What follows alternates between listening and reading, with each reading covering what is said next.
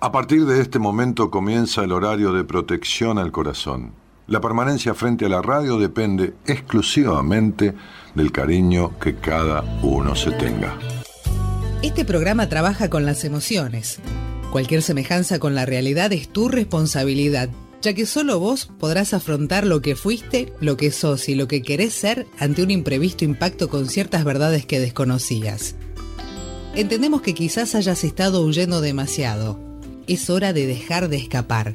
Gracias por volar con buenas compañías. Con ustedes, Daniel Martínez. Hola, buenas noches, ¿cómo estás?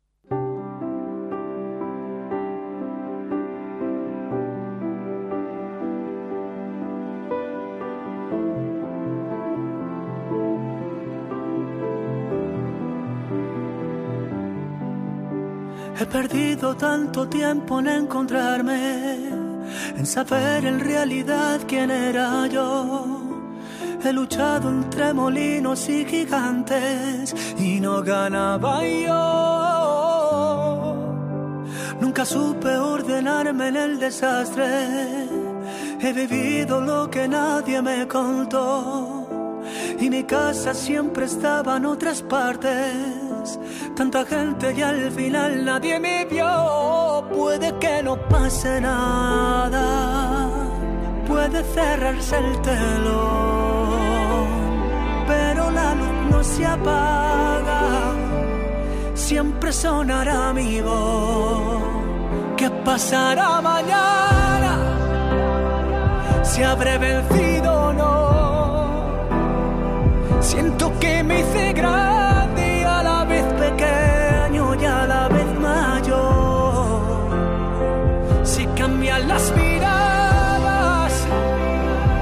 sueño ha sido ya,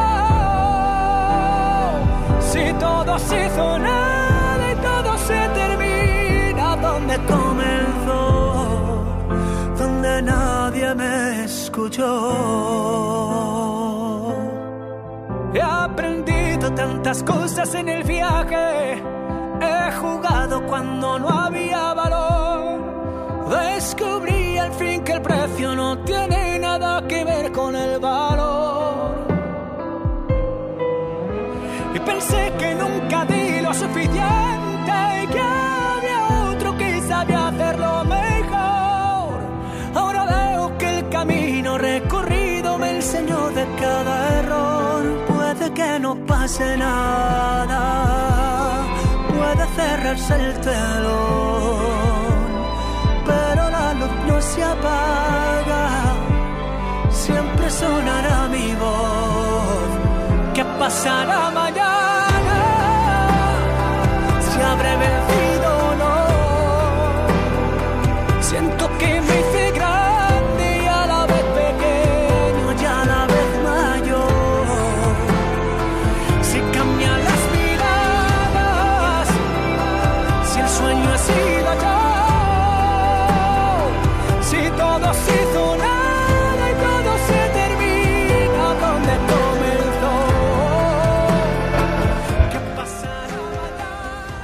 Eso, ¿qué pasará mañana, no? David Vival abre la semana de Buenas Compañeras con este tema, El Mañana.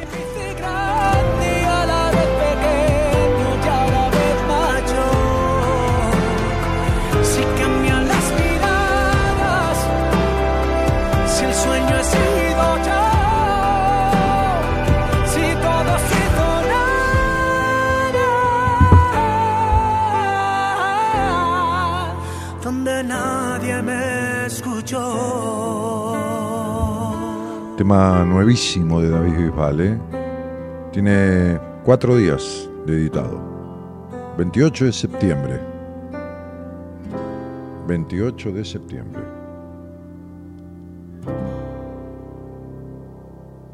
El mañana. El mañana que nunca llega, ¿no?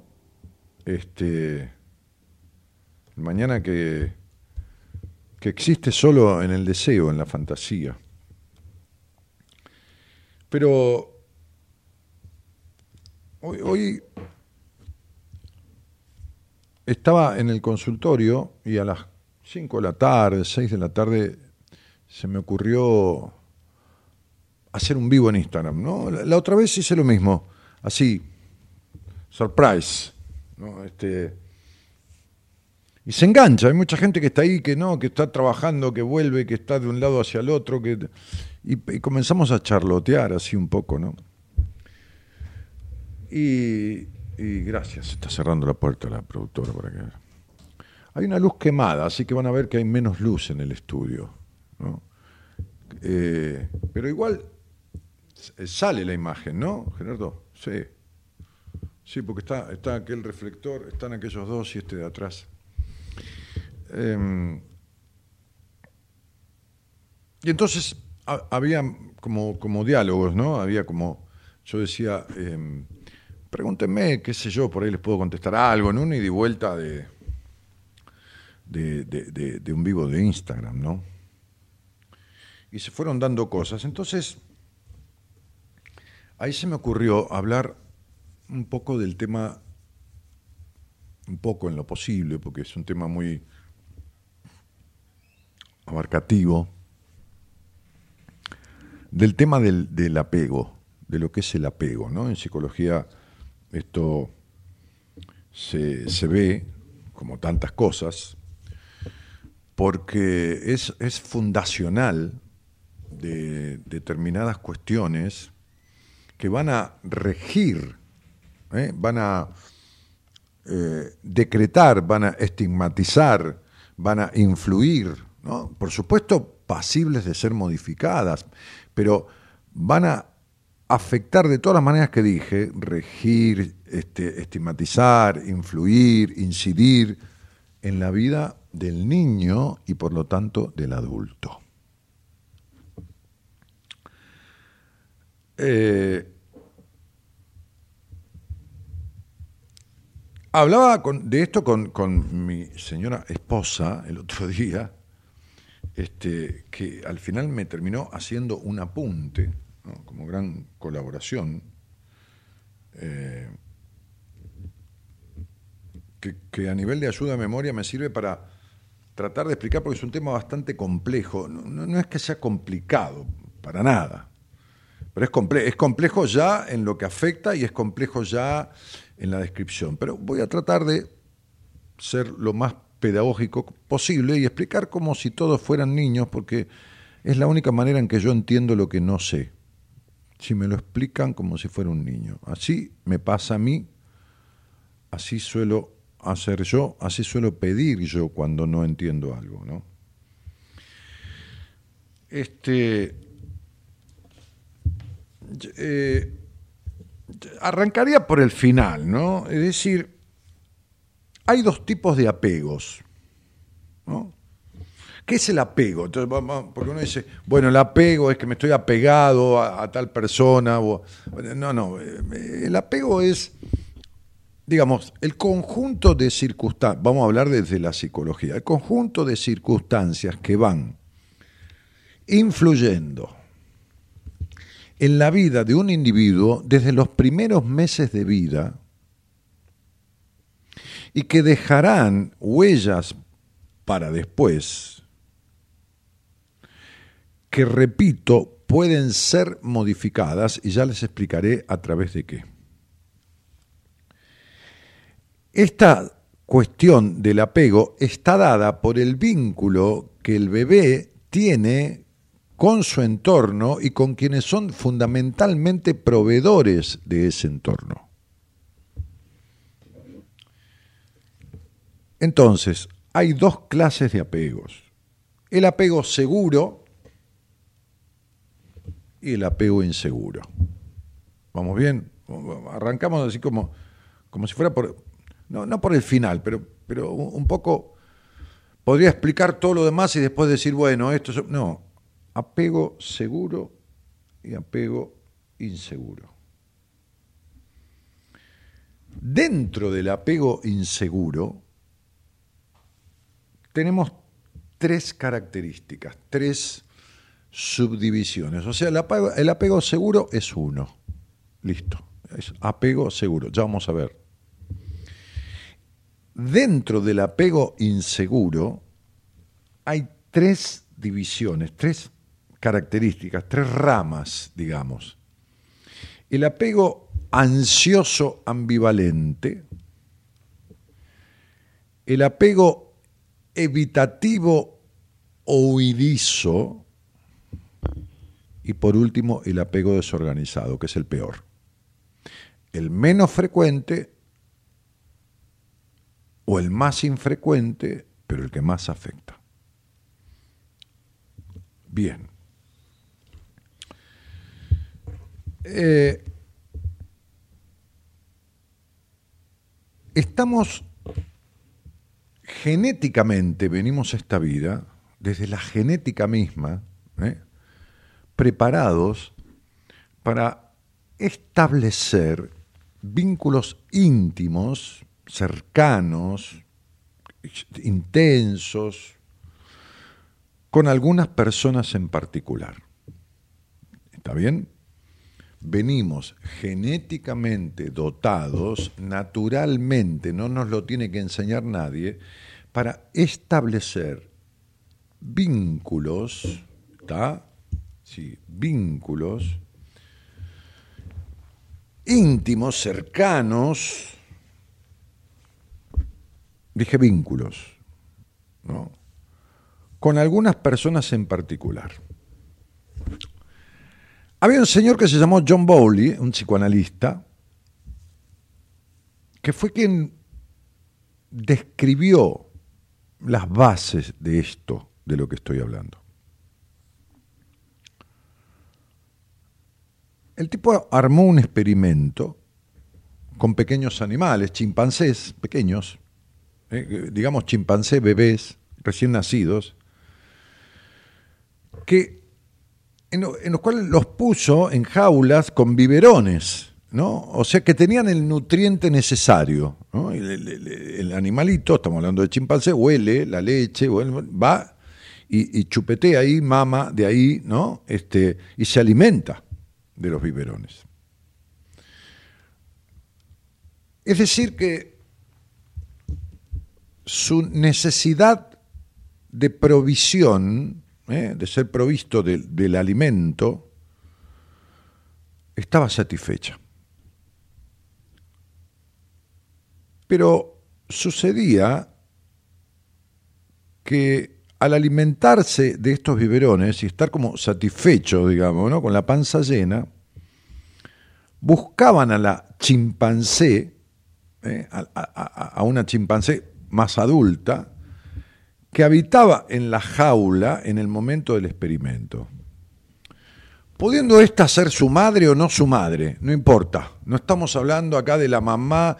Sí, puede ser que pongamos a la mamá, pero hablemos de el vínculo de alguien o de alguienes que sostienen a ese bebé. Estoy contando esto porque va para todos, ¿eh? No diga, ah, no, yo soy un adulto. No, no, no, va para todos va porque esto instala. Después pregunta cómo, eh, después no pueden resolver lo que les pasa, ¿cómo lo van a resolver? Si esto está instalado desde los, tres meses de vida, los cuatro meses, los seis meses de vida, ¿entendés? ¿Qué, vas a resolver? Como, como yo decía en el, en el vivo de hoy, decía Albert Einstein, uno no puede resolver un conflicto con la misma mente que lo creó si esta mente tiene insertado un conflicto, un trauma, un apego evitativo, un apego desorganizado, un apego ansioso ambivalente, no hay manera que lo resuelva. No, no, no, no. Sí, bueno, puede ser un iluminado, bueno, bueno, uno, qué sé yo, no sé.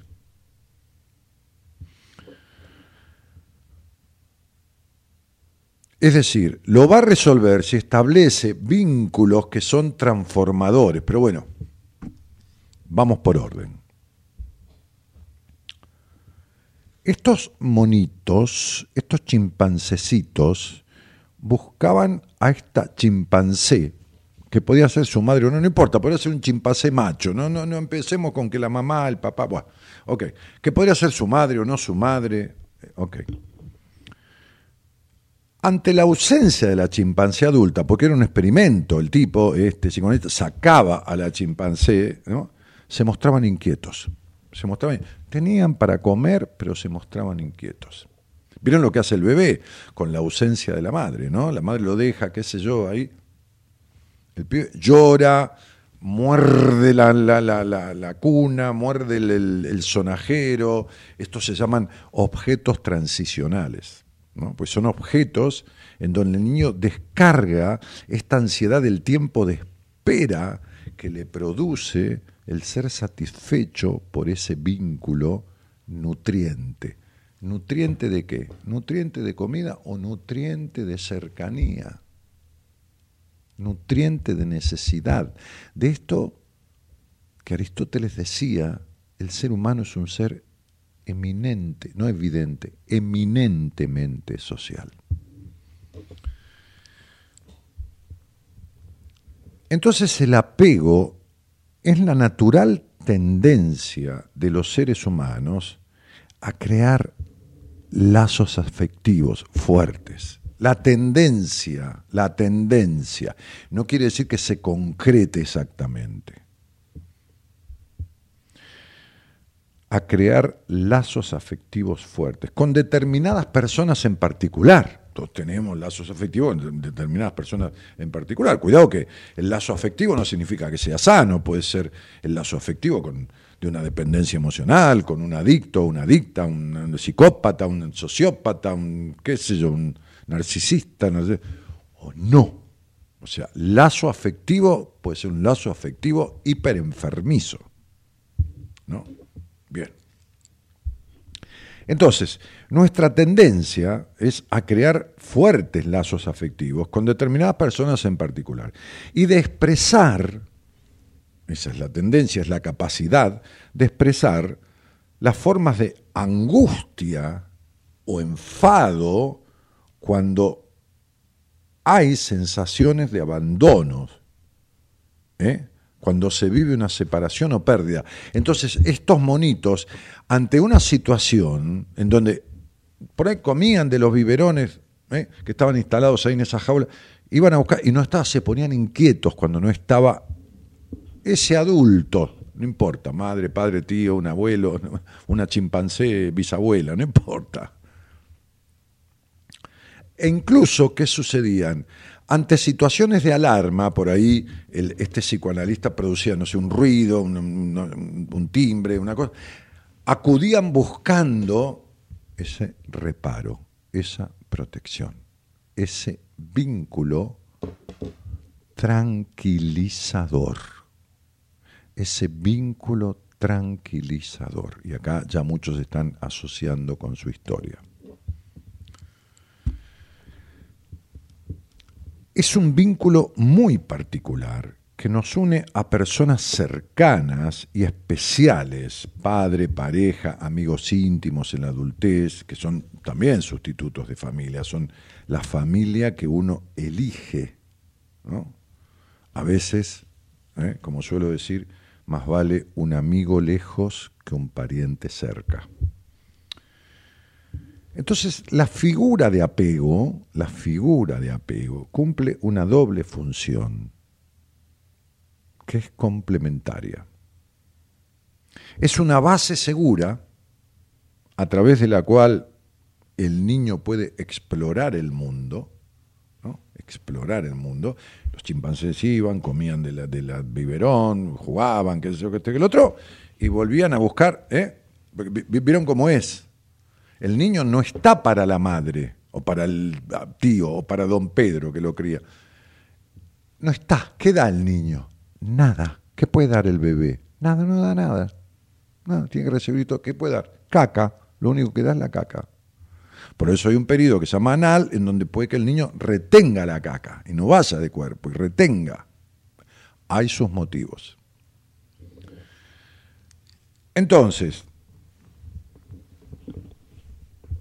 ese apego es como una base, ¿entienden? O sea, a ver, es como el piloto, sale, el tipo sale con el avión, lleva a los pasajeros, o no, va de paseo, el otro día atendía un piloto de, aviación, ¿no? Un tipo que trabaja, tiene, trabaja llevando gente y trabaja también en el tema de fumigación, es el norte del país, ¿no? Piloto, ok, listo. Este, va, ¿no? ¿Y qué tiene el piloto, no? La base, el aeropuerto la base aérea, ¿no? La base en donde el tipo se comunica. Entonces, que eso se está quedando sin combustible, tiene un problema, ¿no? Este, entonces dice, llama por radio, el código del avión, que sea XL454, llamando a control, ¿no? Necesito aterrizar. Ahí el, el, apego seguro ante cualquier inminencia, cualquier cosa, ¿no? O cuando está llegando a destino, también se comunica. Necesita que lo reciban. Necesita, no se puede quedar en el aire toda la vida. ¿Entienden? No se puede quedar sin su factor de apego. Más o menos, para dar un ejemplo. Entonces, a través de las conductas de apego, que es el acercamiento de, los padres, de, de, los vínculos que en un orfanato, no importa, donde el bebé se, se cría, este, se permanece allí satisfaciendo las necesidades se genera una, una experiencia, ¿no? Una experiencia afectiva, afectiva, que se llama sentimiento de apego. Esta experiencia, según sea, va a marcar expectativas ¿eh? que tenemos sobre cómo el otro se va a relacionar con nosotros. ¿eh? va a marcar expectativas que después vendrán en los vínculos más de adulto, más de joven, más de adulto, que se fundan en cómo esos referentes de la infancia se relacionan con nosotros, con nosotros bebés. ¿Ok? Entonces, a través de este sentimiento de apego, según como sea, según sea este apego seguro o este apego inseguro, que se divide en ansioso ambivalente, evitativo, huidizo o desorganizado, según sea, va, a sentar las bases, ¿eh? vamos a poder formar una representación mental, ¿está? de la relación de apego, con las afectaciones o no que de esas primeras relaciones, de esos primeros vínculos de sostén, de nutriente, hablando en criollo según la pelota que nos hayan dado y de qué manera,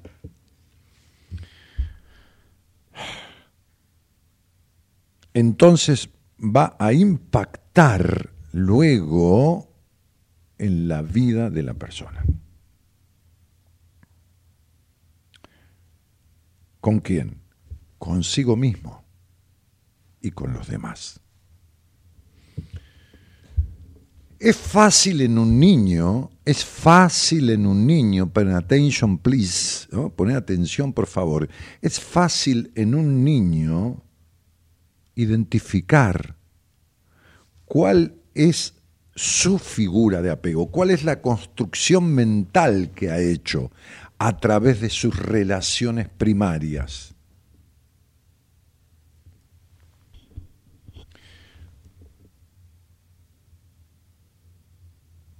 Porque ante la ausencia de sus referentes, como los monitos, los chimpancés, puede el niño sentir ansiedad o angustia y o angustia y ante su presencia satisfacción y seguridad se lo ve al niño satisfecho y seguro. Siempre es eso, Dani. No, no es siempre.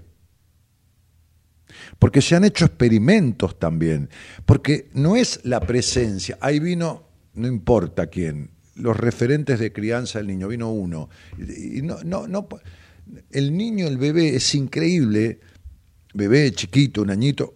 ¿Cómo demuestra cómo de qué manera se le instaló, la, ahora lo van a ver, la relación, la idea de apego, cómo se le instaló a través de cómo fue el vínculo en todo ese tiempo. Porque se han hecho experimentos con ello también. Eh, en la medida en que esa figura de sostén, de nutriente, de, dedicación, cumpla para el niño, cumpla, ¿no? Cumpla.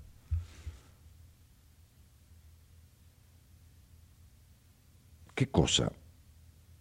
Y una función de base segura. ¿No? Los chimpancés se ponían locos, iban a buscar a, a un chimpancé más grande, no estaba. No estaba. No estaba para su necesidad. No estaba. Bien. Empieza a no generarse una base segura. Entonces, todo esto va constituyendo la cualidad, la calidad, la, cualidad del vínculo de, apego. ¿no? Este, ahora, el niño, según esta experiencia, cuando hablamos de niño hablamos bebé, ¿eh? bebé para... Según, según la experiencia, va creando una forma de funcionamiento interno. Va a moldear sus expectativas de relaciones a posterior, las va a moldear en base a lo que entiende, comprende, recibe y siente de esa realidad que está viviendo en sus primeros momentos de vida, en sus primeros momentos, meses, primeros añitos. el niño, a ver, espera con relación a lo que recibe y hace según lo que espera. ¿A partir de cuándo comenzamos a construir esta situación de apego? Entre los cero y los seis meses. Entre que nacemos y los primeros seis meses ya empezamos a construirlo. Es decir, en esa primera etapa formamos la experimentación y la regulación de las figuras de apego. Uno empieza a distinguir, como explico en uno de los videos que tengo en mi canal de YouTube, cuando la madre da de, mamar al niño, la madre no importa la madre, a ver, vamos de vuelta. La función, la haga quien la haga, la señora de enfrente que encontró al nene en un canasto, el orfanato, cuando le da el pecho, el pecho, o la mamadera, porque no es la madre, no tiene leche, ahí sostiene al niño, lo mira, el niño se mira, empieza a generar una relación, un vínculo, se mira en los ojos de esa persona, don Juan, qué sé yo, que le da el biberón, y entonces empieza a ese, potencial de persona con el que nace empieza a construir una relación de apego. Tiene en ese ser a un referente que entiende, cree, desea, precisa, necesita, le va a satisfacer sus deseos y necesidades. Que ya los trae, los trae genéticamente. Así como trae la capacidad de hablar, de hablar o de entender. Entonces le, le, hablas, ah, mamá, ah, celular. Y el pibe repite, porque trae esa capacidad natural.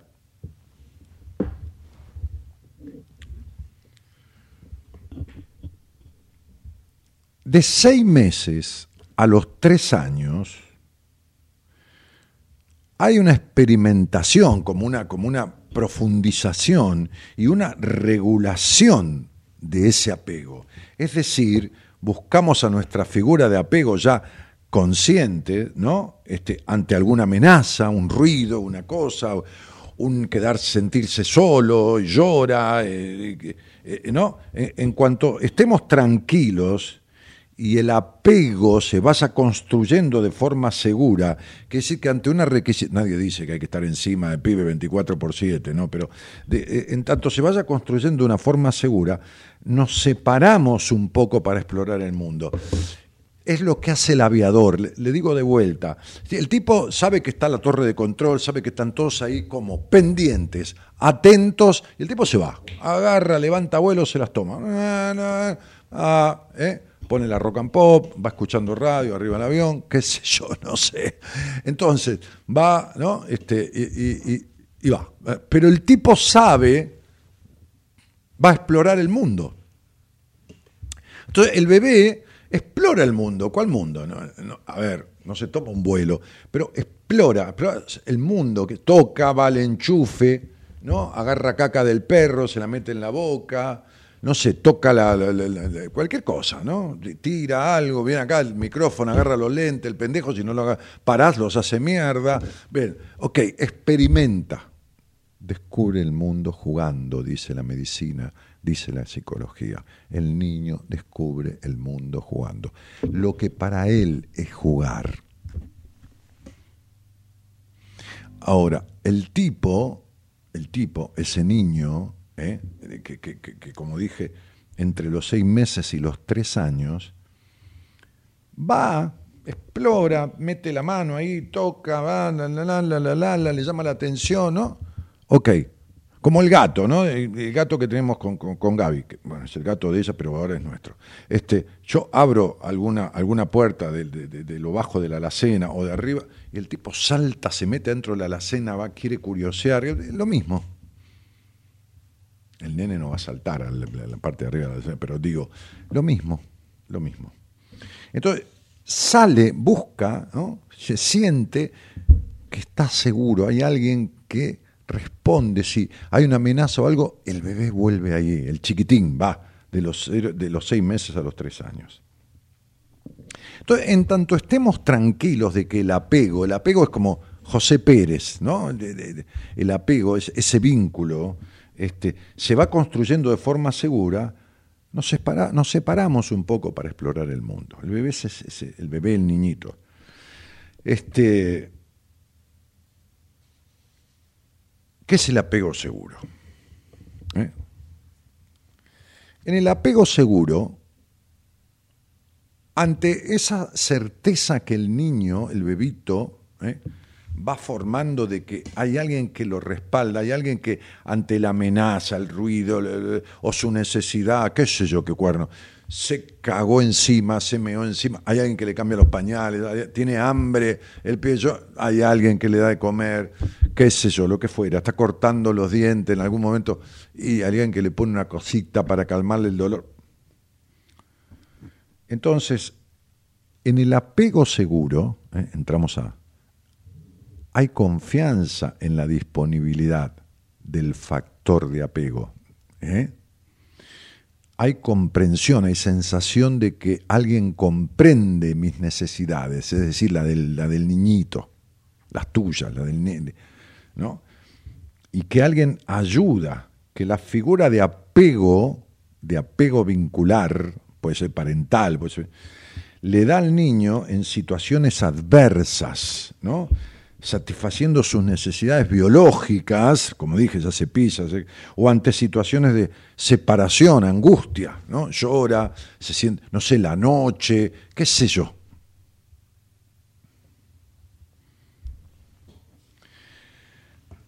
Esto genera niños animados a explorar el mundo. Esto en la infancia genera niños animados a explorar el mundo. Buscan a su madre, padre, forma, eh, de forma activa, buscan a, a esos referentes, porque saben que le van a responder. Estamos hablando del apego seguro. El pibe sintió desde que tomaba el biberón o la teta o lo que le diera quien se lo diera, sintió que había alguien que lo escuchaba. Lo escuchaba. ¿En qué? En su deseo, en sus necesidades instintivas, básicas, pero que son siempre desde el costado afectivo. Y esto del apego no es solo humano, también es animal. También es animal, también se da en animales.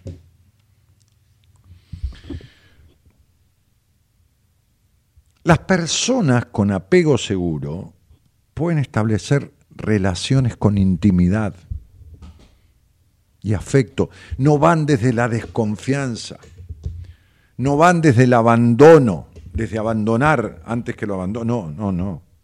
Pueden distinguir, pueden sentir las figuras confiables, nadie dice que tengan la verdad absoluta, las figuras confiables, las pueden distinguir. ¿Por qué? Porque lo semejante atrae lo semejante, porque cuando la herida de traición o de abandono fue instalada en esos primeros meses y años, uno va a repetir vínculos de apegos abandónicos o vínculos abandónicos, distorsionados, porque eso es lo que tiene adentro. Donde va a ser abandonado, no escuchado, o uno va a abandonar y no se va a escuchar. Entonces, las personas con apego seguro que tuvieron relaciones lo suficientemente coherentes, nadie habla que lo metan adentro, no dejen salir la recontra sobreprotección, no, como decía un tal Donald Winnicott, lo suficientemente buenas, ¿no? ni la exageración, porque ni la nada, lo suficientemente buenas, desarrollan, desarrollan mejor la empatía. Son personas empáticas. ¿eh? este, tienen capacidad de dar y de recibir. ¿no? Este, pueden autorregularse emocionalmente.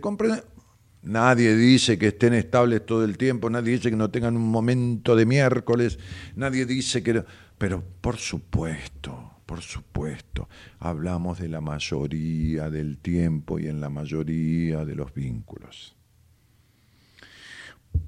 Tienen estas personas de apego seguro mayor capacidad de resolución de sus conflictos de buscar ayuda de resolución por la vida que por la vía que fuera en su vida, por la vía que fuera.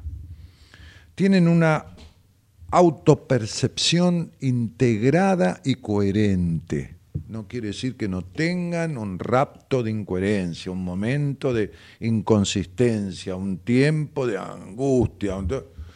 ¡Ah! Entendamos, estamos hablando de seres humanos, no de máquinas. Vamos al apego inseguro. El apego inseguro teníamos, que yo había dicho, ¿no? este, el ansioso ambivalente, ¿no? este, el, huidizo evitativo, ansioso ambivalente. Voy, a empezar por esto, voy a empezar por el ansioso ambivalente. Tengo aquí unas líneas. ¿no? Eh, cuando el bebé, bebé niño, se crió sin certeza de que su figura de apego, este referente que el niño elige, vieron que un perro elige el amo, no importa que alguien le dé bola, más bola, el perro elige el amo. ¿Está? Bien, muy bien. Entonces, cuando esta figura referente el niño siente ¿eh? este, de que no, no, tiene certeza, porque lo percibe, cuernos, lo percibe. No, no se da cuenta. ¿En qué no se da cuenta? Siente que no está disponible. ¿eh? Llora el pibe, llora, llora, no le da pelota, la madre está con el celular todo el tiempo, ¿no? la madre, el padre, don Pedro, Juan, qué sé yo, el referente, que con el celular todo, no le da pelota, el nene está cagado, se queda cagado dos horas ahí, ¿no? siente, no tiene certeza de que la persona esté disponible con coherencia. O sea que tiene una oscilación, va, vuelve, sí, pero no, pero no, pero sí. Entonces, la presencia de esta persona no lo calma. La presencia de este referente no lo calma. O sea, reacciona el niño rechazando el contacto la interacción. Se hicieron experimentos con una cámara Gesell. ¿Qué es una cámara Gesell? Está ahí adentro ¿no? el nene con la mamá. O don Juan o Pedro, quien, quien haya sido el referente. ¿no? Está ahí el nenito. Entonces este, el, tipo, el, profesional, que, hizo estas experiencias, primero con los monitos, los chimpancés, y después con, personas, ¿no? dice, venga, venga, ¿no? le avisa, venga, va, viene, sale, sale. Está con el nene, sale, va, muy bien, sale, vuelve a entrar. El nene se siente solo, que yo, vuelve a entrar. ¿Saben qué hace el pibe? La mira, o lo mira, no importa, a ese referente, lo mira, mira para el otro lado. Resiste el vínculo. Lo mira, mira para otro lado. Está y se sale. Está, es, ambivalente. Así como fue la persona con él, de esa manera es el niño. Se está vengando el hijo de... Eh, es, es lo que aprendió. Es lo que aprende. ¿Me explico? Ojalá me explique. Dios quiera. Este, este, yo quiero. Dios, ¿por qué no va a querer? Tampoco va a ser tan jodido. Entonces, el pibe toma lo aprendido y no se siente seguro, entonces tampoco se ofrece enteramente.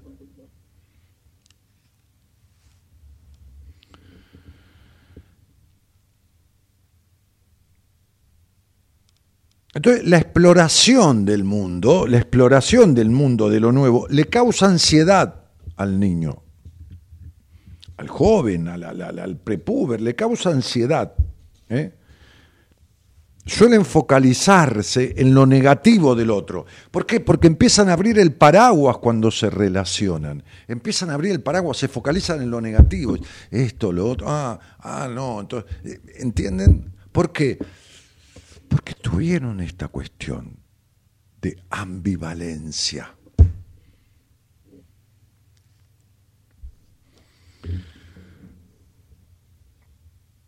Es decir, viven sentimientos de alejamiento y desagrado, llegan al agotamiento. Porque toda esta cuestión fundacional de su pasado le dejan un sentimiento de poca valía, de poca estima y de abandono por lo tanto temor. El otro tipo de apego, que es el huidizo y evitativo, ¿no? A ver, que tengo algunas palabras por aquí. El huidizo y evitativo es el que ignora o esquiva directamente. Muestra ansiedad, manifiesta indiferencia con el adulto. Indiferencia directamente. Ignora o esquiva porque tiene casi nada de certeza de que, de que ese referente esté disponible.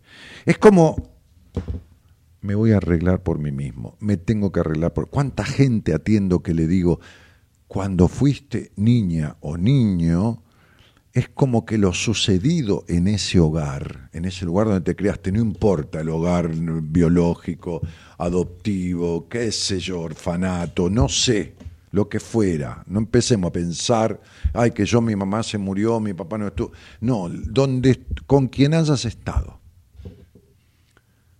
Por eso digo, te sobreadaptaste, perdiste la infancia tempranamente. No sintió esto.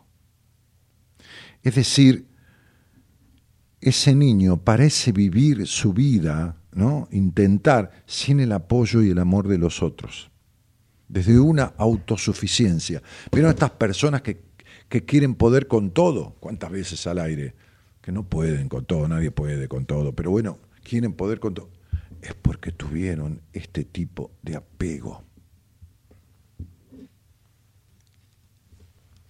Tuvieron este tipo de apego, ¿no? que, es el, el, huidizo. ¿no? Entonces, el huidizo evitativo. Se formaron, se conformaron, es decir, no que se conformaron porque, ay, me conformo, no.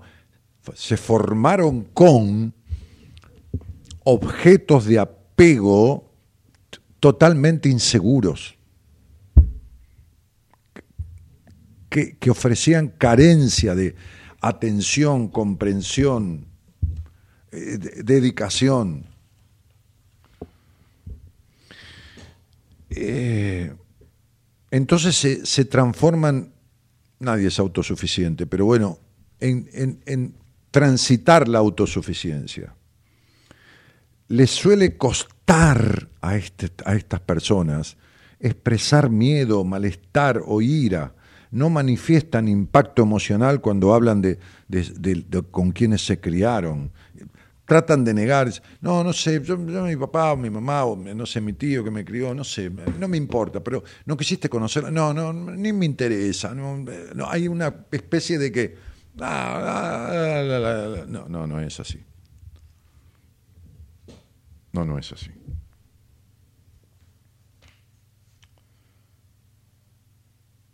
Y por último está el peor de todos, que es el apego inseguro desorganizado. Porque el otro es ansioso ambivalente, evitativo huidizo, desorganizado. El carácter de este apego, o sea, este, de esta forma vincular, es el menos predecible.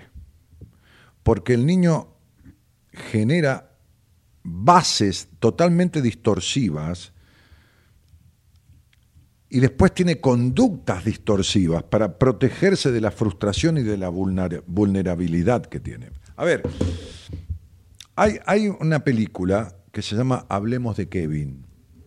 Hablemos de Kevin. Es una película, ¿usted la vio o no? No.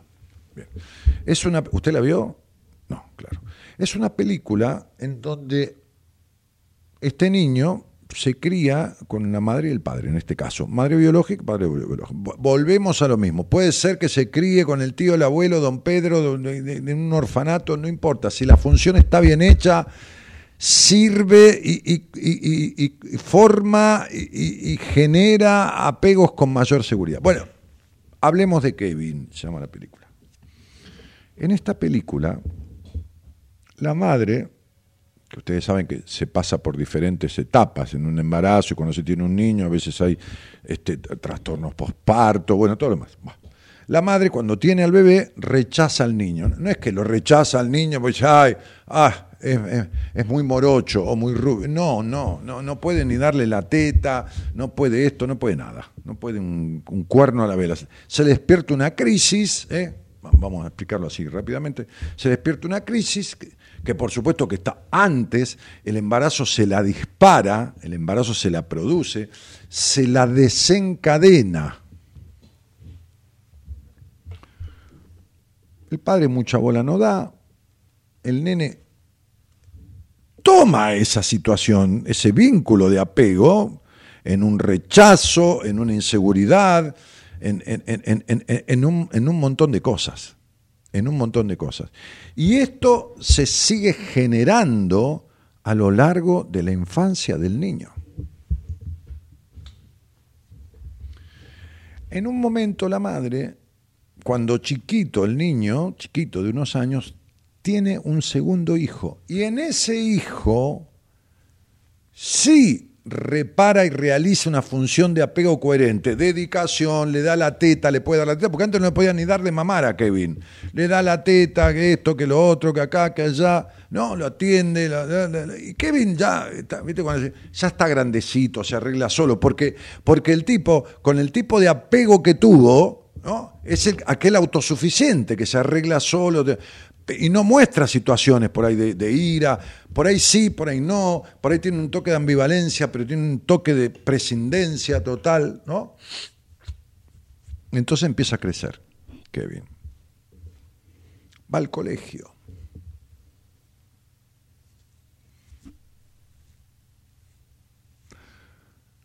Un día agarra un arma, empieza un tiroteo en el colegio, mata un montón de compañeros, viene a la casa, mata al hermanito, mata al padre y la deja a la madre.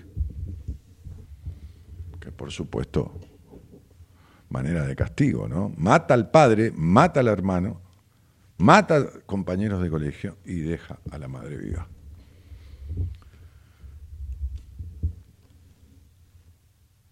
Esa es la historia, a ver, sucintamente,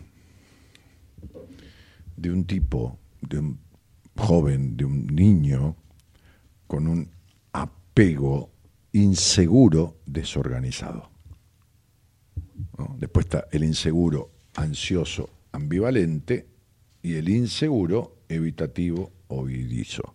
En el otro extremo está el apego seguro. Según la forma de vincularse, ¿eh? por eso el apego desorganizado es el más difícil de, prever, uno no puede decir, va, a matar, si no le dieron la teta, no le dieron va a matar gente. No, no. Estoy tomando un caso extremo, ¿no? Porque es impredecible para dónde puede agarrar. Incluso la autoagresión, por supuesto. Este,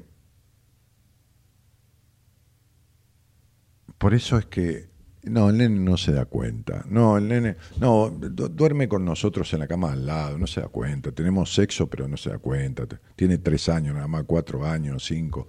Eh, no, déjalo, no, no entiende. Déjalo que llore. A ver, nadie dice que no puedes dejar que el niño llore un rato, pero estoy, estoy, tampoco vas a estar pendiente para que te manipule, porque el bebé manipula, genera una manipulación.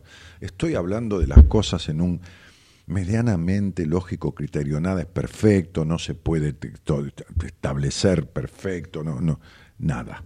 Estoy explicando y hablando de estas cuestiones, ¿no? Este, ahora, ¿qué pasa con alguien que tiene este apego desorganizado, y es casi imposible que vaya a ver a un terapeuta. ¿Qué pasa con la psicoterapia? Cuando el vínculo está, que lo primero que tiene que hacer sentir, ¿no? El terapeuta, que es algo de lo cual, pero yo no porque por bueno ni por, no, no, por profesional y porque me apasiona lo que hago, es algo que trato, intento, esto no quiere decir que lo logre todo el tiempo, de hacer sentir al paciente. ¿no? Muchas veces yo digo, este, sea varón, sea mujer, sí, mira, como el 95% de los quilombos de la vida de un adulto están en la infancia, esto olvídense, ¿no? Pensá que el otro día salió alguien al aire que decía, mi terapeuta no quiere hablar del pasado, va, va, déjalo así. Este, este, no lo dije yo, lo dijo alguien al aire, ¿no? Em, entonces yo pero porque estoy convencido, no es que lo digo demagógica, estoy convencido, digo, mira, este proceso que vamos a hacer cuando es conmigo, también puedo derivar a alguien del equipo, porque considero que es más apto, más para el caso que yo, bueno, no es para vos. Y a, veces suelo ser bastante mal hablado como soy yo. Vos sos un grandote, boludo, o grandota, boluda, como yo, igual, que te sabes limpiar el traste, sabes hacerte de comer. El problema está en tu niño. Yo voy a dedicarme a cuidar a tu niño o a tu niña. Y es la verdad. La tarea que hago es dirigida al niño de ese adulto, para lo cual esta es una relación de a tres. Yo guío, enseño, comparto, los conocimientos que tengo, hasta donde los tengo, el adulto los toma y le llega al niño. ¿Se entiende esto? Es dirigirme a través de la mente del adulto al inconsciente del niño que generó un apego inseguro, inseguro evitativo, diferentes constructos de apego que le significan síntomas en la adultez. ¿Nos entendemos? Ok. Que yo los tuve, por eso fui a terapia, que tengo reacciones a veces que se me chifla el moño como cualquiera y que vienen de situaciones porque nadie está, como digo siempre, el síntoma nunca muere, duerme, nadie está exento de determinadas cuestiones o determinadas inseguridades, somos personas, ¿ok? somos personas. Los que nos dedicamos a esto somos personas.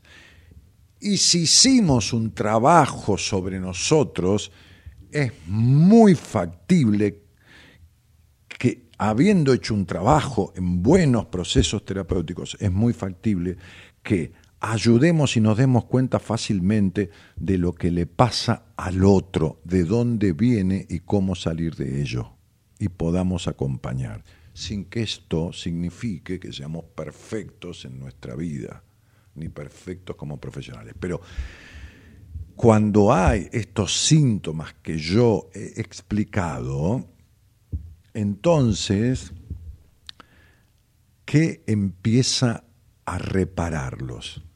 El vínculo, el que el paciente sienta que hay alguien que está disponible, disponible, como no estuvieron en su infancia.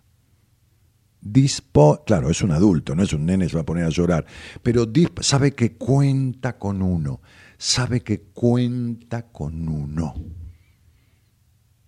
Por eso es la cosa difícil de creer si no se vive, como lo vimos nosotros, los profesionales del lado nuestro, difícil de creer, imposible de contar lo que sucede en un seminario.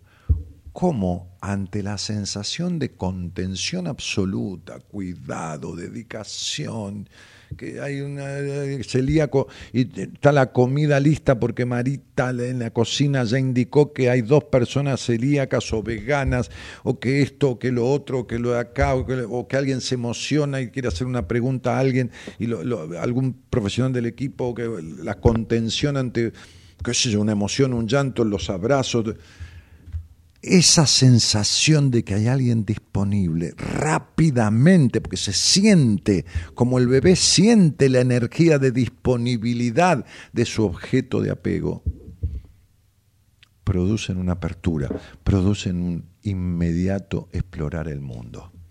Es decir, le pasa a esa gente, o en una terapia, no importa, le pasa que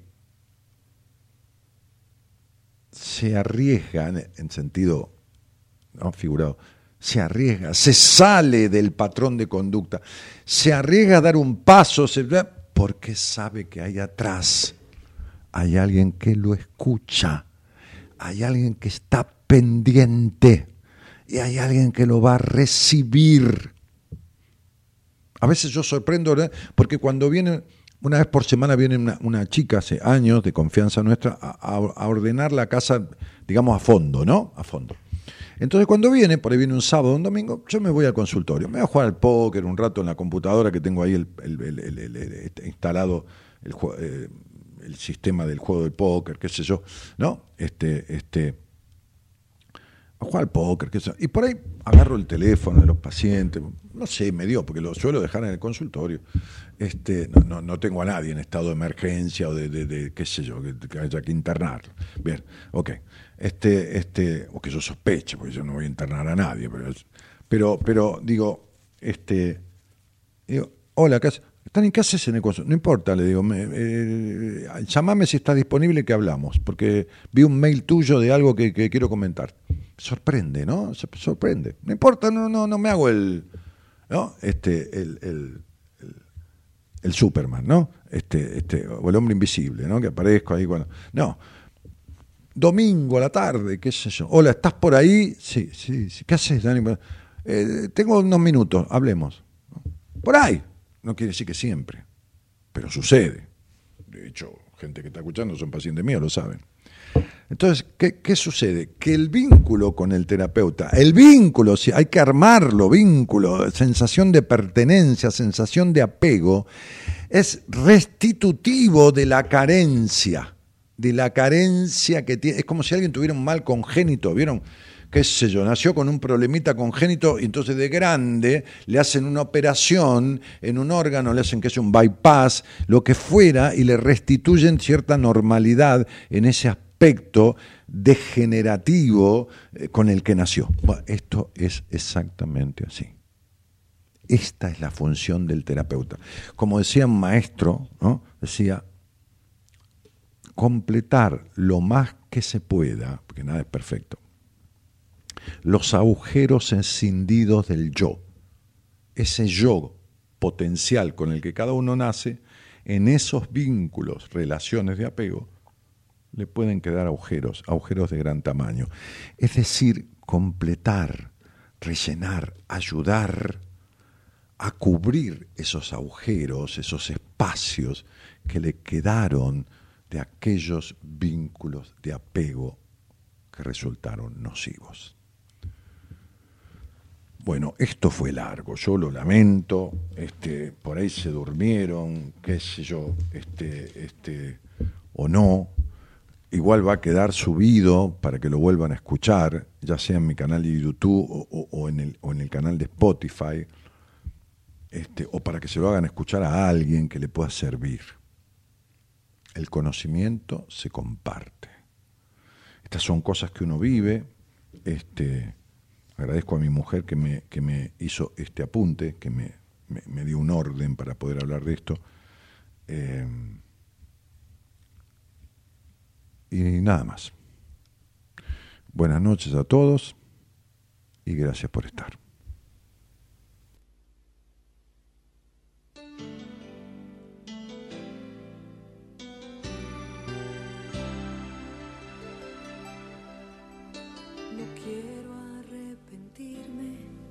Cuando el tiempo haya pasado por las cosas que no pude hacer y sentir que no he vivido todo lo que yo he querido por no haberme animado a crecer.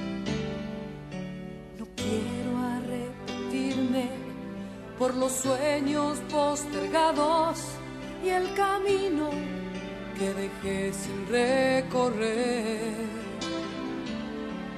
por no haberme permitido los deseos reprimidos cuando no tenía nada que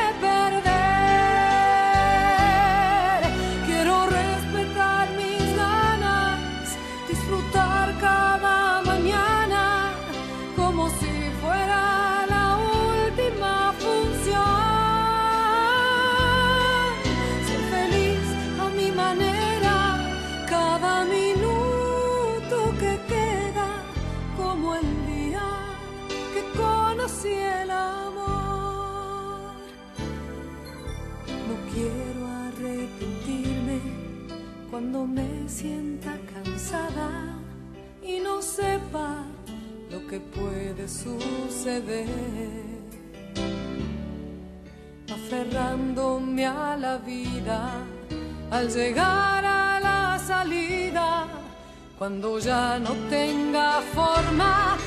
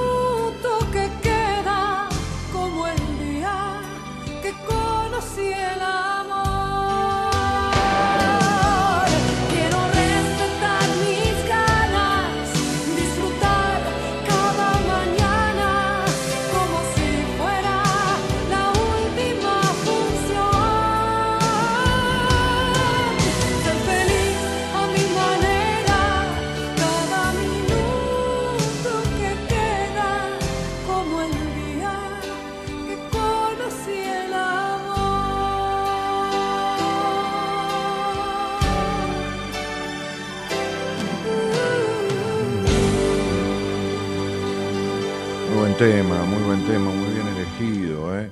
Muy bien elegido, perfectamente. Bueno, este. Presente para escuchar el tema de hoy, dice Lucas. Eh, hola Dani, equipo. A ver. Que tengo un celular nuevo porque me robaron el anterior ayer, caminando por mi barrio. Pasó uno con una bicicleta, yo iba escuchando el partido, no soy ni de Racing, ni, ni de River, ni de Boca, pero iba escuchando y me manoteó el teléfono le dije, pará, pará que te lo pago, qué sé yo, pero se fue a la mierda. Este, así que, celular nuevo, quilombo con la lista de contactos que se pierden, que ¿qué va a ser? En fin. Em, quise distraerme la noche y me puse a mirar el debate de los candidatos a presidente, lo cual, honestamente, digo, ¿no? me dio absoluta y total vergüenza. Me dio vergüenza ajena, ¿no? O sea, eh, me dio vergüenza. Me dio vergüenza ver eso que vi. Es decir, la incapacidad, la falta de elocuencia, la falta de argumentos, el, cuidarse el culo, eh, el, disimular, el, todo estudiado, la falta de, espontaneidad. Me, dio vergüenza. Me dio vergüenza ajena, ¿no? Me, sentí, ¿saben qué sentí? Les voy a decir esto porque yo se lo dije a mi mujer, ¿no? tómenlo como quieran, ¿no? Tómenlo como quieran, si les parece fuera de lugar, tómenlo como se les dé la gana, ¿no? Yo fui un simple candidato a intendente del municipio de La Matanza por un partido vecinalista. Simple candidato por un partido vecinalista en La Matanza. Es lo mismo que querer ganarle a, un monstruo de siete cabezas con, con, qué sé yo, con esta lapicera, ¿no? Es lo mismo. ¿Se imaginan la matanza, un partido vecinalista que uno no tiene recursos? Ahí está todo el peronismo, la plata, los aparatos, llevan a la gente a votar como ganado. Bah, no importa. Era, fue una situación de la iglesia que me pidió, del obispo y esto y lo otro. Bueno, listo.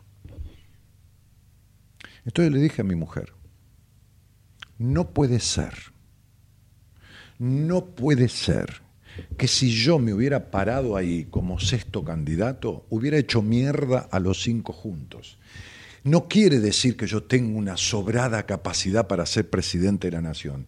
Quiere decir que estos cinco son absolutamente incapaces de ejercer la primera magistratura de un país en decadencia, ¿no? Este, y complicado, hambreado, dividido, no potenciado, no utilizado sus recursos, lleno de inseguridad y todo lo demás. Y no lo decía por el puto celular, ¿eh? No, olvídense, olvídense.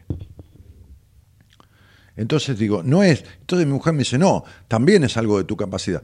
Sí, pero no, no, no.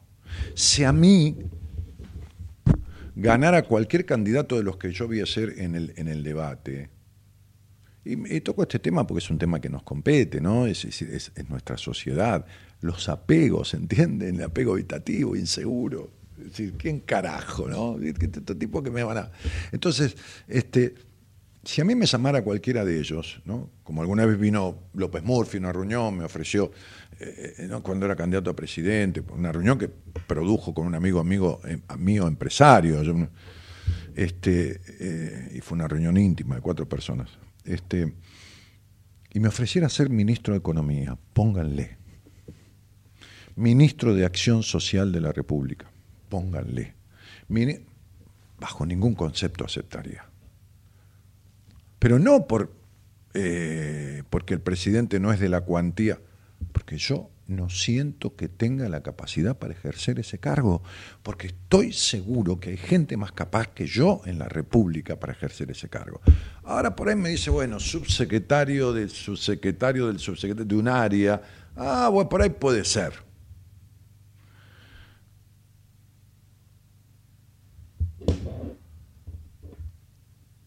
Pero acá hay gente que se postula no digo de presidente, pero muchos cargos y no saben hacer una O con una taza, en sentido figurado. Hubo un concejal en, el partido de la Matanza que no sabía ni leer ni escribir y tenía que legislar. Esto es historia. Era una mujer. No importa, no, no tiene que ver el sexo, digo, porque sé quién era. Entonces digo, jodía yo que me quería distraer del robo para nada. La verdad, les digo una cosa, me sorprendí yo porque me fui al consultorio después, mi mujer se quedó estudiando, tenía un examen hoy, este, y, yo mientras estudiaba eso, yo me fui, a, me fui a jugar al póker un rato, me conecté, me llamó, me dijo, ¿cómo estás? Bien, le dije, tranquila, estoy re bien, tranquila, no, no, pasa nada. este, no me angustié, no me agarró ansiedad, no, no tres carajos de nada. Y a la noche me fui a casa un rato antes. Y dije, voy a ver el debate tranquilo. Me sentí para la mierda. Realmente les digo. Me sentí para mí.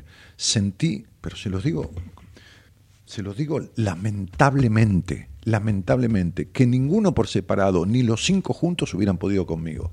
No escuché hablar de vivienda, no escuché hablar de ley de alquileres, no escuché hablar de salud, no escuché hablar de nada. Y de lo que escuché hablar, escuché gente incoherente, que no decían nada, con un lenguaje y un discurso vacío, prearmado. Una mierda que ni siquiera se parecía al dulce de leche. Porque por ahí te podés confundir mierda con dulce de leche. Pero bueno, perdónenme, ¿no? Vas, perdónenme, es una manera de decir, ¿no? No tengo nada que arrepentirme de lo que estoy diciendo. Discúlpenme, pero esa es solo mi opinión. Que mi opinión vale un voto, como el de cualquiera de ustedes. Es solo mi opinión. Nada más. Nada más. Buah, en fin. Digo, quería compartir con ustedes porque es parte de nuestra cultura y parte de nuestro futuro. Ok, muy bien. Este, eh, voy a ir a votar, ¿eh? No, voto en blanco ni en pedo y voy a ir a votar. Eh, ok, pero nunca puedo decir, bueno, hay cinco, dos imbéciles, uno más o menos coherente y dos muy coherentes. No, no, no, no, no hay manera, no, no, no hay forma. Qué buena y clara explicación, Dani. Ahora entiendo mejor por qué soy tan evitativa, algo que en mis terapias nunca me explicaron. Estoy podrido de esta cuestión. Che, no podrido de ustedes, ¿eh? Si no, te lo digo, me pudren y chao, no vengo más acá. Pero estoy podrido de esta cuestión. ¿Qué, qué, carajo? No, no no le explicaron nunca. Otro día le expliqué a una paciente algo que es parecido a explicarle la tabla del 2. 2 por 1, 2, 2 por 2, 4, por 4, 8, 2 por 3, 6. No, ok, muy bien. Me dijo, nunca me lo explicaron. ¿Cuántos años tenés de terapia? Seis. Cosas que no puedo entender. Bueno, como lo del debate de ayer. ok, muy bien. Este, dice, algo que mis terapias nunca me explicaron, dice Fernanda. Gracias mil, sigo escuchando el programa Soy María Fernanda. Bueno, María Fernanda. Es verdad, Dani, pura basura, discursos de estos tipos. Sí, sí, sí, no, una cagada, sí, sí, sí. Pero muy mal en no ir a votar, ¿eh? Muy mal en no ir a votar. Eh, tremendo programa, maestro, gracias, dice Dicoco. Juan Luján dice, contaste la historia de la planta, la maceta y el jardinero en un vivo de Instagram cuando yo te dije que el psicólogo al que voy me comentó que él no se enfoca en el pasado. Ah, bueno, está bien. Este, está bien, no sabía dónde había sido, qué sé yo, viste, uno habla con medio mundo, tengo entrevistas a la tarde, habla con pacientes, hablo en vivos, hablo acá y hablo con los mozos cuando voy a tomar un café. Estos programas así, como este en particular, son importantísimos, dice Ronco, mil gracias. Bueno, difúndanlo. Hay, alguien que dice ahí, pongan un like, ahí donde está el dedito, pero ¿para qué? Para que, para que se difunda, ¿no? Este, está en cero, nadie, nadie puso un me gusta, no porque no les guste, digo porque yo tampoco, por ahí lo hago porque no sé, no me doy cuenta, escucho una canción y no, me doy cuenta, ponerle like, qué sé. Eliana Villegas dice, por fin alguien lo dijo, muy cierto, Dani, y es triste no tener buenos candidatos que nos representen. Sí, yo, me imagino ayer en un derecho a réplica, ¿no? ¿Vos te imaginas en un derecho a réplica con esa Vilia Bergman claro, parecía lo más coherente de todo, pero el puto discurso, ¿no? no, no voy contra ella, ¿eh? puedo hablar de todo, pero bueno, no lo voy a aburrir. Y dale con el Fondo Monetario, dale con el Fondo Monetario. Pero, querida muchacha, pedazo de concienzuda, ¿no? ¿Quién mierda fue a buscar al Fondo Monetario Internacional? ¿Quién va a buscar dinero a un banco? ¿Quién va a buscar dinero? Hola, ¿qué tal? Paula, Banco Galicia. Paula, mira, tengo ganas de comprar un departamento. ¿Hay un, crédito hipotecario? No, Dani, no, no hay ningún crédito hipotecario. Supongamos que lo hay. sí, Dani, hay, vení que te damos un crédito. Voy. Digo, ¿cuánto necesito? ¿Qué sé yo? No sé, 10 mil dólares, cualquier cosa. Bien, ¿cómo, ¿cómo, es? Bueno, mira, lo tenés que pagar de esta manera, así, así, así. le pido los 10 mil dólares. Después me cuesta un testículo pagarlo por mes, ¿no? Se me va porque los intereses. ¿Qué hijo de puta el banco? Son unos hijos de. Pero, pero ¿quién fue a pedirle la plata? Pedazo de de medio seso de dos neuronas, una vacación y una renga, siempre la izquierda con el mismo discurso pelotudo. El mismo discurso pelotudo. Patricia, que no puede terminar una oración. Patricia, te conozco hace 30 años. ¿Cuándo vas a hablar de corrido, Patricia? Masa, el psicópata ese, un psicópata total. 180% de inflación. El hijo de puta del jefe de capaz, socio de él, se va de vacaciones a la concha, el mono arriba de un crucero de 10 mil dólares por día. Este, 28 tarjetas de un tipo sacando guita de, 28 empleados. Este, caso de corrupción por todos lados, guita afanada. Todo. El tipo impertérrito, un divino. Yo les digo una cosa, ¿no? Hoy lo hablaba con alguien, le decía si fuera por la imagen y por la postura, el único candidato presentable a nivel del tipo mirando a cámara, con un gesto adusto, serio, con un lenguaje pulido, con conceptos, masa es el tipo. Ah, Marita, se lo decía porque íbamos charlando eso. Cuando fuimos a buscar el celular nuevo, todo el quilombo, que las cuotas que me dieron para pagar. Este, le decía, Massa es el tipo que uno quisiera que lo representa, pero es un psicópata. tiene todo el perfil, es un psicópata. O sea, vení, vení, este, Sergito querido de mi amor, vení, vení, sentate acá. ¿Entendés? Vamos a hacer un poquito de. Un psicópata es un psicópata, un, negador total. Nada, la mujer acaba de comprar 50 camionetas que costaban 48 mil dólares cada una, pero pedazo de muchacha querida, te estás yendo. ¿No? Ok. Bueno, el gringo es Chiariti, cordobés. Córdoba, la docta, que gobernó la docta. Nosotros no tenemos déficit fiscal en Córdoba. Nosotros no tenemos, pero déficit fiscal tiene el lugar, el país que emite moneda, porque emite moneda para pagar lo que gasta de más. Córdoba no emite moneda, no tiene dinero propio, gringo. Los otros pelotudos no, ni siquiera se les ocurrió decirle eso. ¿Cómo vas a tener déficit fiscal si vos no emitís moneda? ¿De dónde? Si vos gastás más, gringo, de lo que te entra, ¿de dónde carajo la sacás?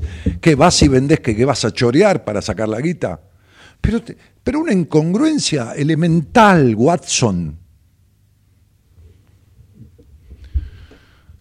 Y mi ley, bueno, digamos, este, bueno, eh, porque el país está en hiperinflación, eh, letra, todo letra. Todo, letra estadística estudiada, un tipo arrebatado de conocimientos, ¿no? arrebatado de conocimientos técnicos, eh, que provoca disrupción ante la manga de pelotudos que son los otros. Pero, pero le falta. Hay un poco de agua que no le baja al tanque, que es, creo yo, el que va a ganar la presidencia de la nación. ¿Por qué? Porque la gente dice, yo voto a mi ley y que se vaya la concha de su madre todo. Esto es lo que me dice medio mundo. Estoy hablando parejo, ¿eh? o sea, eh, estoy hablando, charlando con ustedes como un ciudadano, ¿me entienden? Tengo un micrófono y no estoy eh, insultando a nadie ni tener. Estoy dando mi apreciación que sé que muchos deben pensar o, qué sé yo. Si lesiono eh, los sentimientos de alguien, ni siquiera pido disculpas, porque cada uno se jode como quiere si cada uno se jode como quiere. ¿no? Estoy hablando de que no vi a nadie, por ahí ustedes sí, ¿eh? y yo vi para el carajo, que uno diga, la puta madre, la puta madre que lo parió. ¿Qué candidato? ¿Qué candidato? Bien pedo. No me vengas.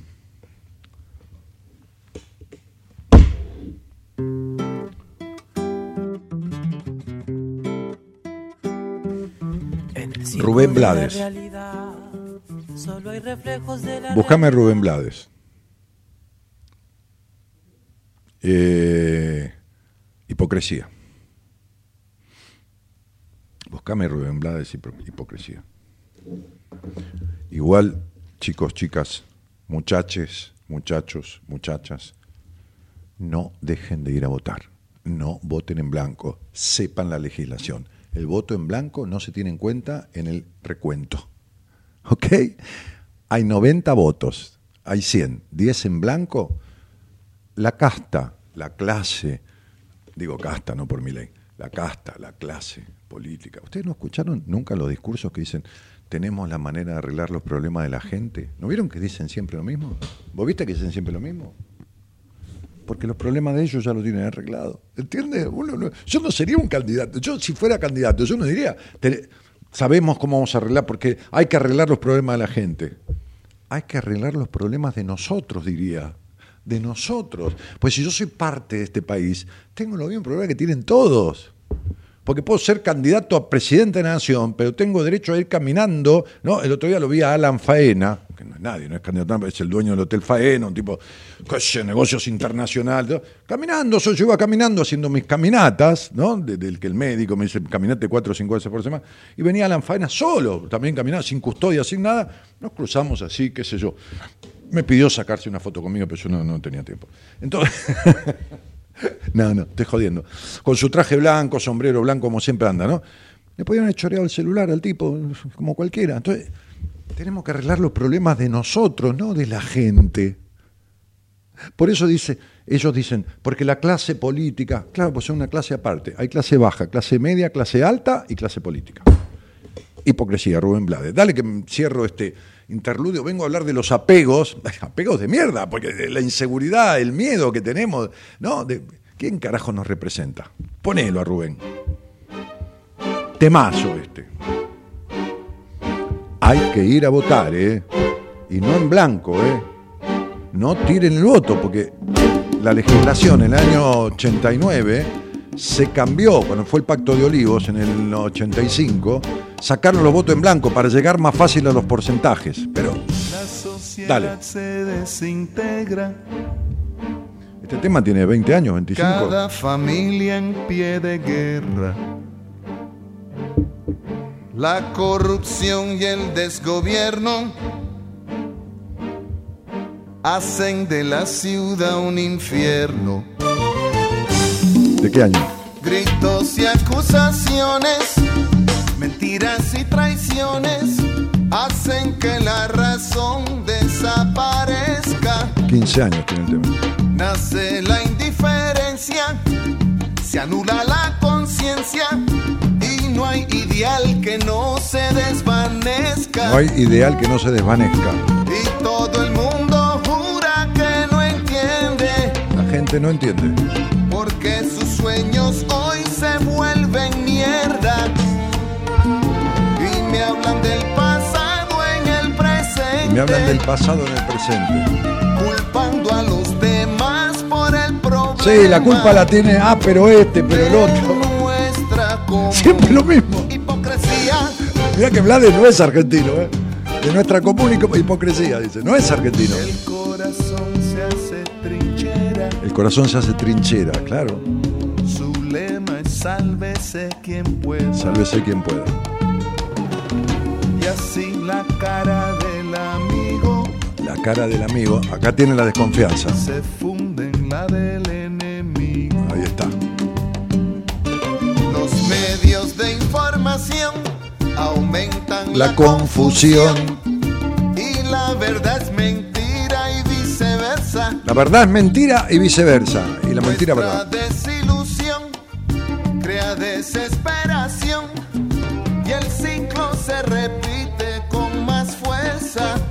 Ahí va, dale. Y perdida entre la cacofonía. La cacofonía, ¿no? Se ahoga la voluntad de un pueblo entero.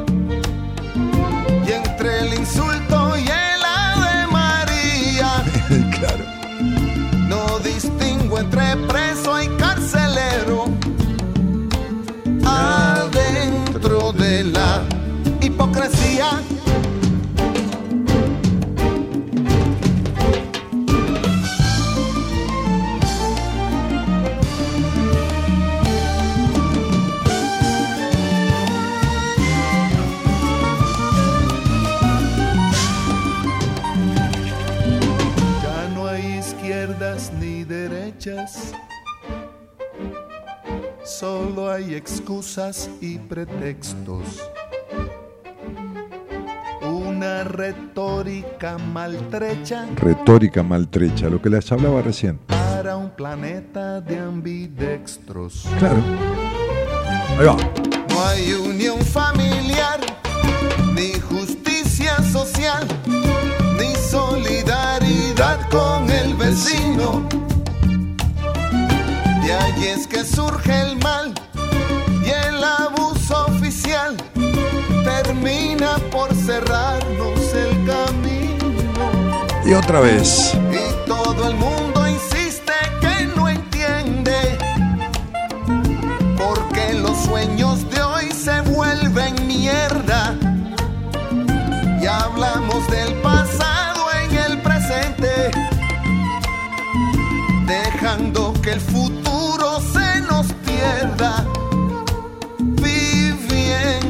entre la hipocresía. Hipocresía. Y hablamos del pasado en el presente, dejando que el futuro se nos pierda.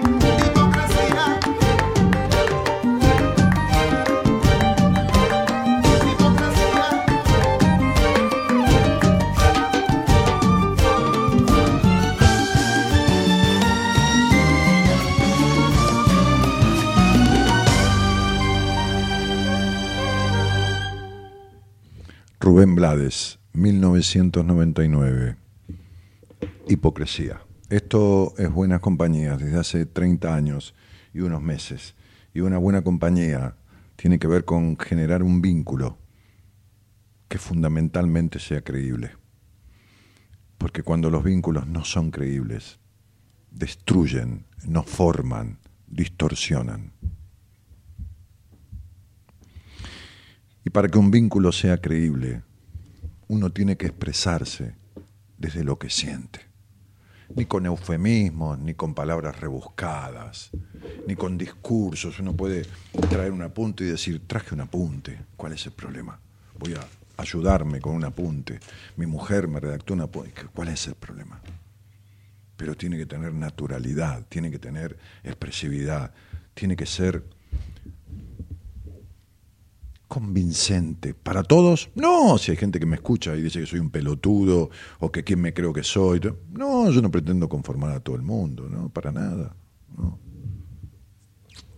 Pero tiene que mover emociones, aunque sea enojo, aunque sea rechazo, tiene que mover. Ayer nadie me movió una mierda. Lo único que me movió, que me la pasaba buscando queso, aceitunas, me movió a la heladera. ¿no? Se ve que yo, mis ganas de expresarme, de mandar todos a la concha de su madre, me las tapé con comida. Vaya a saber, me estoy interpretando solo. A lo mejor tenía hambre y punto, que tanto rebusque, ¿no? Pero listo. Después me puse a cocinar, una comidita agradable, me tomé una copa de vino y se acabó el estofado. ¿Qué quiere que les diga? En fin. Eh, mm, mm, mm, mm, mm. Excelente programa, Dani. Muchas gracias por todo. Dice Analia Santillana, Alejandra Centurión. Estamos hablando de lo de antes, ¿eh? del tema del apego. Eh, María Eugenia del Valle dice, muy clara tu explicación, Dani. Este, no, estoy mirando a ver si había alguna pregunta, ¿no? Y si alguien quiere salir al aire, charlotear estos últimos momentos que quedan del programa, que son 20 minutos, sobre, qué es eso, algo que confundan, que, que piensan que es un apego de tal circunstancia, que, pueda yo ayudar en algo, a, pensar un poco, ¿no?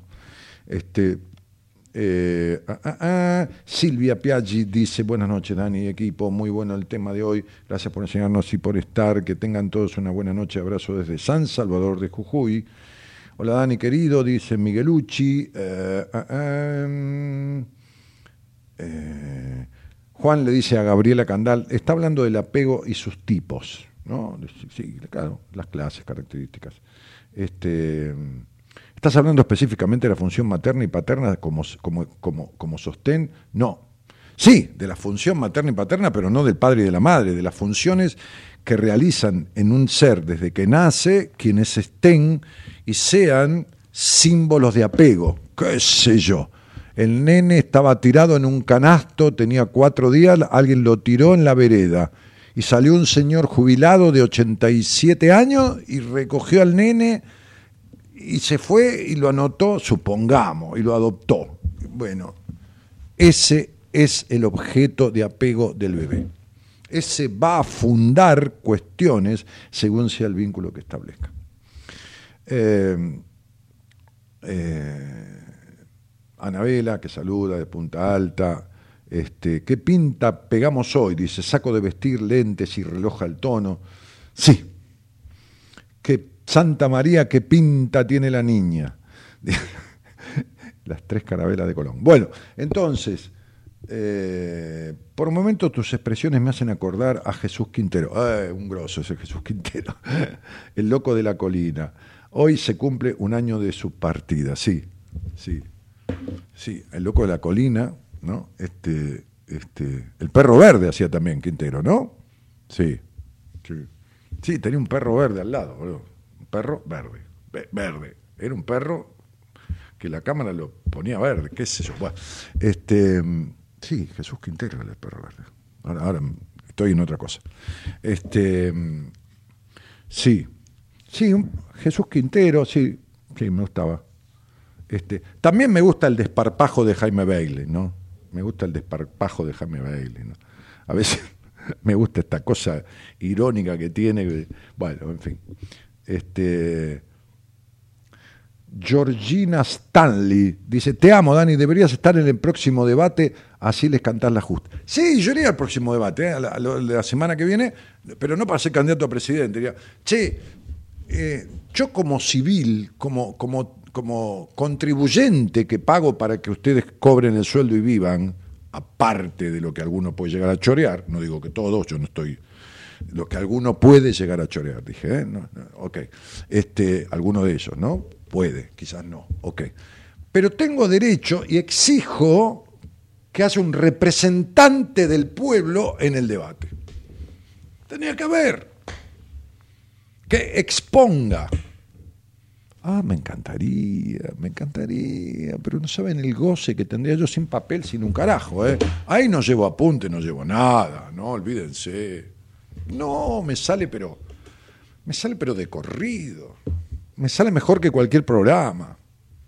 Maravilloso, porque si uno sabe escuchar, si yo escucho lo que dicen, ya me da letra para rebatir, discutir, acusar, este, puntualizar, destruir. es un regalo. Los tipos se entregan con pito y cadena, como se dice, ¿entendés? O sea, van entregados, regalados. Los tipos, las tipas, ¿no? O sea, este, ellos, ellas y ellas. Este, Liliana Escobar que dice, Dani, adorado, besos desde Corrientes, fui tu paciente hace unos años, me estoy desvelando, ah, porque es tarde, mañana tengo que trabajar, anda a dormir, Liliana. Gabriela Candal, entiendo, no rol, sino función, eso entendí. Claro, muy bien. Tengo una pregunta. ¿El apego desorganizado podría rayar en una psicosis? Sí, podría rayar en cualquier cosa. Te estoy diciendo que la historia de, hablemos de Kevin, termina matando a compañero de colegio, mata al padre, mata a la hermana. O sea, sí, puede, puede, puede devenir en lo que sea. El apego desorganizado no es previsible. Los otros yo te di previsibilidad de ciertas afectaciones que se arreglan divinamente, sin duda, hace falta saber lo necesario y generarle al paciente un vínculo, como dije, sustitutivo de la confianza, de llenar esos espacios vacíos del yo a través de la disponibilidad. Bueno, ok de un coherente vínculo psicoterapéutico, con una transferencia, con una, eh, qué sé yo, con un vínculo, no una relación, sino un vínculo, un vínculo. A mí me pasa que me dice, Dani, mira, nunca contesto en terapia, y tengo años de terapia, tres años, dos años, un año, cinco años, catorce años, pero no sé, hace un mes que da, y no sé, te lo tengo que contar. Bueno, contámelo. Resulta que eso es generar un vínculo. ¿Entendés? Eso es generar un vínculo. Eso genera un vínculo, que a lo mejor empieza en la radio, porque, claro, la gente por ahí me escucha, me estudia, pero yo he tenido gente que ni me conoce. ¿eh? Viene una entrevista. Ah, me dijo, hay un señor que estoy viendo que, va a venir un seminario ahora, un señor mayor, no hay ningún chico, empresario, este, como un señor de setenta y pico de años, también empresario del norte del país, que vino al último seminario, que no sé quién le dijo, agarró y sacó una entrevista. Cuando uno viene jugado, viste, a la derecha, entonces agarra lo que viene con tal de salir del quilombo y, y generamos ese vínculo como con este señor de, de, Mar del Plata. Generamos ese, hablamos cosas eh, fuertes, no, de hombre a hombre, de persona a persona, porque es lo mismo para mí, varón que mujer, me da lo mismo. ¿Qué, reparo ni reparo? Hablo como hay que hablar. Y listo, para que el otro se exprese de la misma manera. Este, pero digamos, la, gran mayoría escuchan la radio, me tiene medido, sabe que si yo que juego al póker, que si no, que, que hago tal cosa, que si leo, que si estudié tal cosa, tienen la página información mía, que es que tengo quilombos que tengo por, por ser mi manera de ser, por supuesto, este, porque esto jode, ¿no? a mucha o a poca gente mi, manera de ser y hablar jode, ¿no? Este, y bueno, Hay gente que no se la banca y después trata de hacerte daño, pero me importa tres carajos, este, ya a esta altura de mi vida. Este, Laura dice, si irías al próximo debate serías representante de muchos de nosotros. Sí, seguramente. Seguramente los representaría a muchos. A otros no, porque otros por ahí les molesta o no están de acuerdo con lo que yo dije, pero bueno, está muy bien.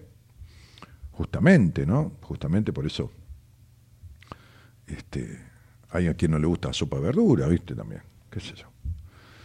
Eh,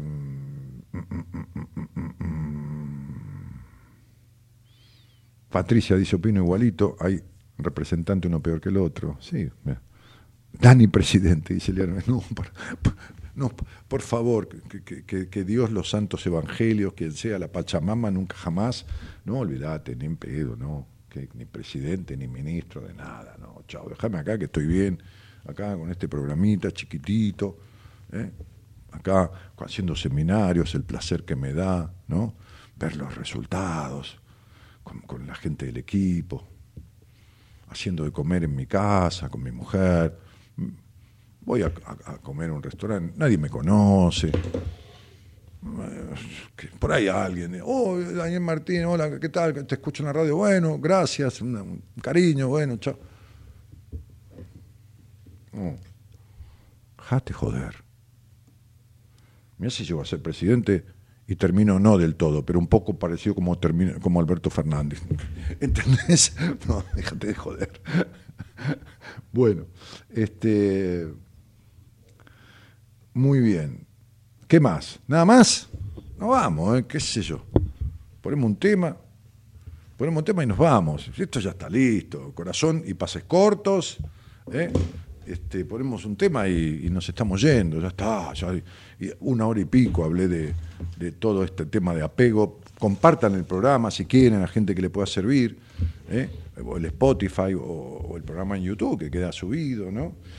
información de todo, de todo, de todo lo lo que hacemos aquí, ¿no? dentro, o manera de conseguir información, www.danielmartinez.com.ar. Ahí están los libros, ahí hay fotos, ahí es pestaña que dice seminario, pestaña que dice curso de numerología, una pestaña en la página que dice entrevistas con Daniel, el, el, icono de WhatsApp para mandar un, mensaje de WhatsApp a Marita por cosas no de salir al aire, por cosas de la página, por entrevistas, por libros, por participar del seminario, por, por esas cosas, ¿no? Hasta, así que www.danielmartinez.com.ar. Mándate un temita y nos estamos yendo.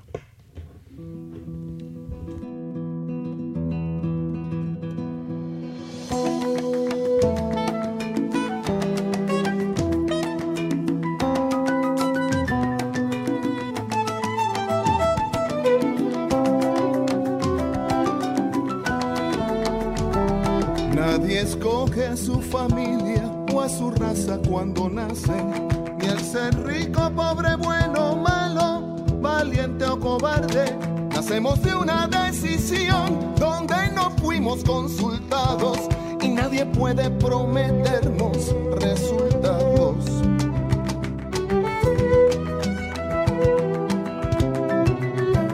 Cuando nacemos no sabemos ni siquiera nuestro cuál será nuestro sendero, ni lo que el futuro esconde. Entre el bautizo y el entierro, cada cual hace un camino y con sus decisiones un destino. Somos una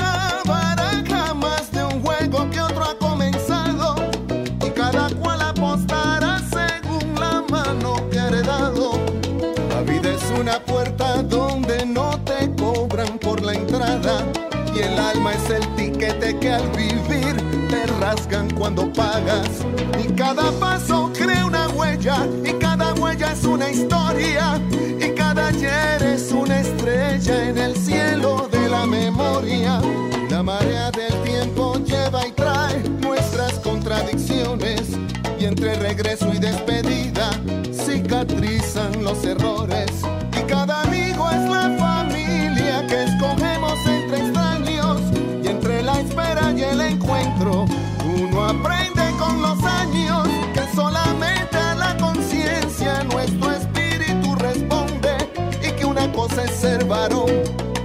Ser hombre. Rubén Blades, eh, se llama Vida el tema, también lo canta Julio Iglesias, una cosa es ser varón, otra es ser hombre. Ni el ser bueno, malo, lindo, feo, inocente o culpable.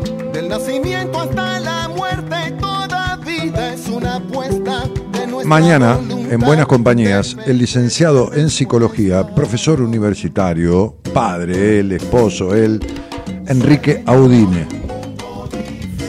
del equipo de profesionales de Buenas Compañías.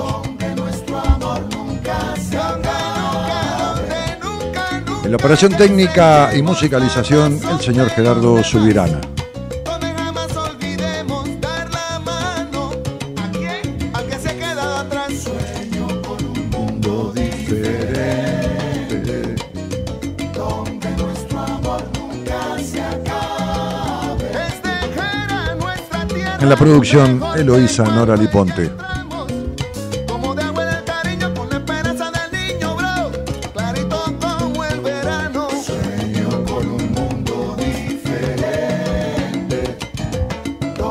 Nuestro amor nunca se acabe. Fernando dice, qué buen saco, Dani. Parece que pegó el- la pincha.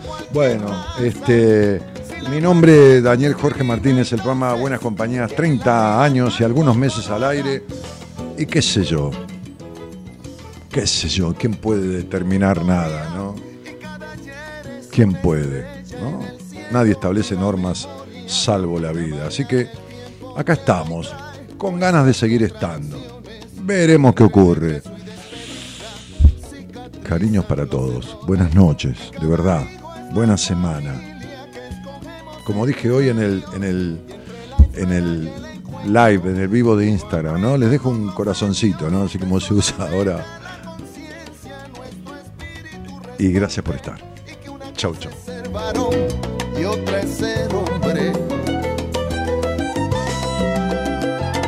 Nadie escoge a su familia o a su raza cuando nace, ni el ser bueno, malo, lindo, feo, inocente o culpable, del nacimiento hasta